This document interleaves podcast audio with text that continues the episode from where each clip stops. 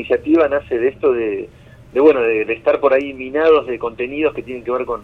cuestiones que pasan por Buenos Aires, esto de, la discusión que siempre está del federalismo y sobre todo en los contenidos audiovisuales. Y a raíz después de una, una reunión en el Consejo Federal de Elecciones Públicas, donde participamos para de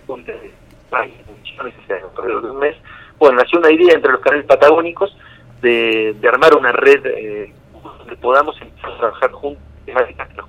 patagónicos. Salir un poco de esto de que o tenés el noticiero provincial o local o tenés eh, las noticias nacionales, pero no tenemos algún canal donde podamos ver exclusivamente qué es lo que está pasando en la Patagonia sobre todo teniendo en cuenta que compartimos realidades completamente eh, similares ¿no? Entre, en toda la Patagonia. por supuesto, una cuestión geográfica, climática, eh, cuestión de las actividades obviamente que, existen, eh, la cuestión del gas, el petróleo, la cuestión de la cordillera. Bueno, hay como una serie de realidades que nos atraviesan a todas las provincias y bueno, la idea surge un poco en empezar a, armar justamente esta red que vos decías, una red de canales patagónicos, para armar una mesa común de trabajo donde podamos empezar a canalizar estas cosas y a ponerlas en valor en la pantalla de cada una de las televisiones públicas de los canales de la, del interior, de los canales de la Patagonia, los canales públicos por supuesto,